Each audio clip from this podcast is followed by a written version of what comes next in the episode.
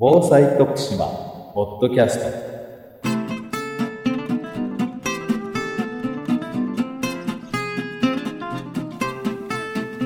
徳島県がお届けする防災徳島ポッドキャスト。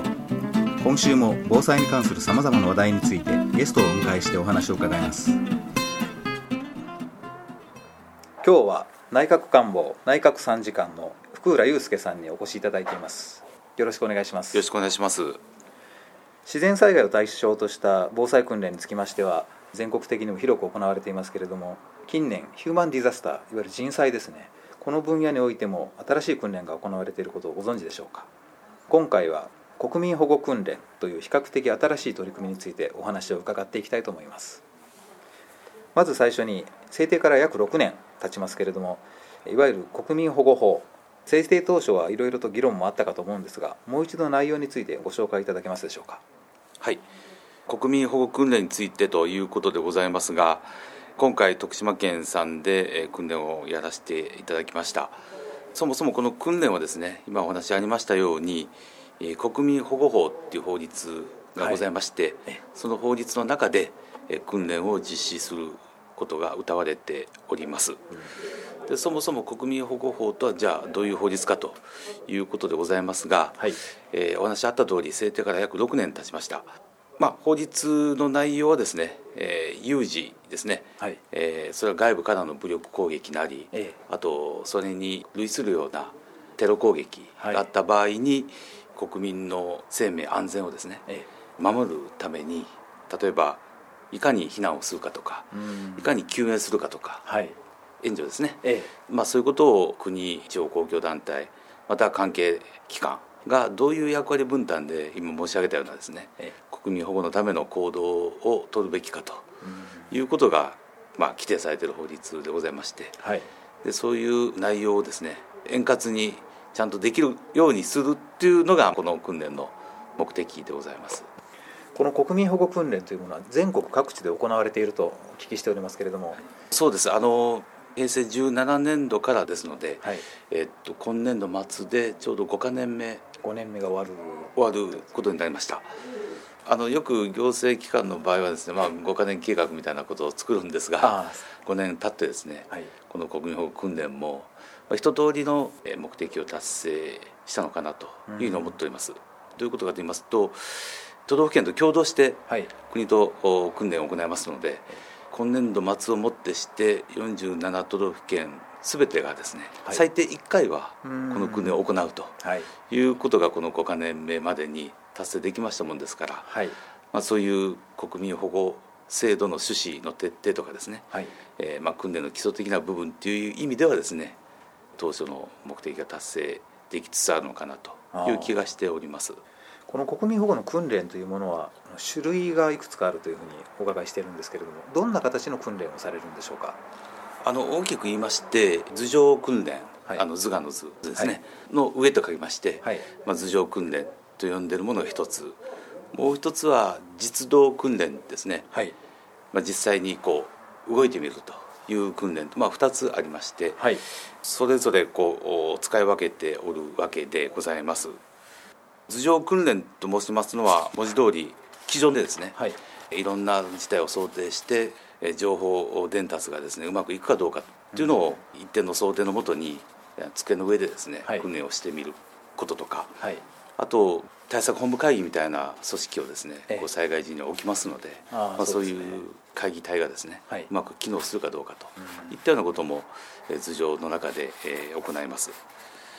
実動訓練というのは文字通り実際の関係機関が一定の想定のもとにですね実際に例えば救助活動を行ってみるとか医療活動を行ってみるとか、はい、まあ、そういう実際に動いてやってみるといった内容になってます、うん、実動訓練ということになると対象が通常の自然災害でなくてそういうテロとか武力攻撃っていうふうに変わるだけで実際にその参加されるプレイヤーっていうのは通常のあの災害訓練なんかと同じような顔ぶれの方が参加するということですおっしゃる通りあの基本的には同じと考えてよろしいかと思います、うん、あの前提が今おっしゃった通り、はい、テロ攻撃あった場合とい。うことで、例えばサリンがまかれた時ですね、はい、そういう前提が自然災害の場合と違うだけででしてですね、はい、あとその実動機関例えば警察消防自衛隊とかが、はい。えー救助救出を行うっていう意味では自然災害と変わりないですし、そういう被災者の方をですね、はい。えー医療機関に搬送するという意味でも自然災害と変わりございませんので、はい。基本的なベースは一緒だと。ただ前提が違うとうんいうふうにお考えいただければと思います。不幸にしてえー地下鉄サリン事件っていうのを日本は経験してますので、はい。まあ、そういうサリンのおテロ攻撃っていうのが今後ですねあった時のことも想定して訓練を行っておくということは非常に有意義かというふうに思ってます。そうですはい。ね、もう15年になりますけれどもそれまでは誰も想像もしてなかったような地下鉄サリン事件というのも確かにありました。ですからこういう訓練というのも実際に今はないだろうと思っている方が多いとは思うんですがやはりやっておく必要があるということですよね。そうですね。あのやはり自然災害と違いましてですね、はい。特にあのテロ攻撃の場合はその攻撃する方がある意味イニシアティブを取れるうん。ことでございますので、はい。まあ、そういう意味じゃいろんな事態が起こりうるといったことを考えてみてもですね、はい。やはりいろんなあ事態を仮の事態を想定をした上ではい。え訓練するっていうのはですね自然災害ともどもですね対応としては必要かというふうに思ってます。5年かけて、はい。えー一通り全ての都道府県で実施ができたとはい。いうお話でしたが、これによってどんな効果が今出てきているというふうにお考えでしょうか？はい、あの1回最低1回は各都道府県のと共同で実施できたもんですから、はい。そういう意味では基本的なですねそういうテロ攻撃等に対処する基本動作うん。というのは学んでいただけたというかトレーニングができたんじゃないかなとはい。いうふうに思っておりますが、え継続は力なりって言いますかあのやはりこう常に訓練をですねやっておくっていうことが対応能力の維持とはい。いう意味では非常に重要なもんですから、そうですね。まあ、1回にとどまらずですね、はい。何回もその共同訓練を実施していただきたいとはい。いうのが一つとやはりあのこう日本全国私ども内閣官房の立場であの見渡してみますとですね、はい。どうしてもやっぱりその対応能力にですね、うん。やっぱり都道府県にのその温度差がはい。どうしてもありますもんですから、まあ。あ、そのあたりはですねもう少し温度差がないような形であはい対応能力をですね備えていっていただくっていうのが私どもの課題かなというふうに思ってます。最後にこれからのご予定について教えていただけますか？はい。繰り返しになりますが一通り最低1回は都道府県でやってもらったんですがまだまだその想定とするですね、ええ。テロ攻撃先ほど申し上げたとおりいろんな事態が起こりうるので、え。想定とするテロの攻撃のパターンといいますか、うん。そういうのを私どもまだやってないような訓練もありますので、はい。まあ、そういうパターンについても訓練をして実際対応ができるかどうかっていうのを訓練の中で検証していくとはい。いったことが一つです。あとまあやはりどうしてもこれからは県境を越えたですねえ広域的な対応とえいったあたりもですね、はい。徳島県さんの場合ですと四国の中でですね、まあ、隣の香川県とかはい。と共同して対応しないといけないような、まあ、これは自然災害も同様なんですけども、ということもありえますので、はい。もう少し広域的な視点を持ってえ広域的な対応が可能かどうかと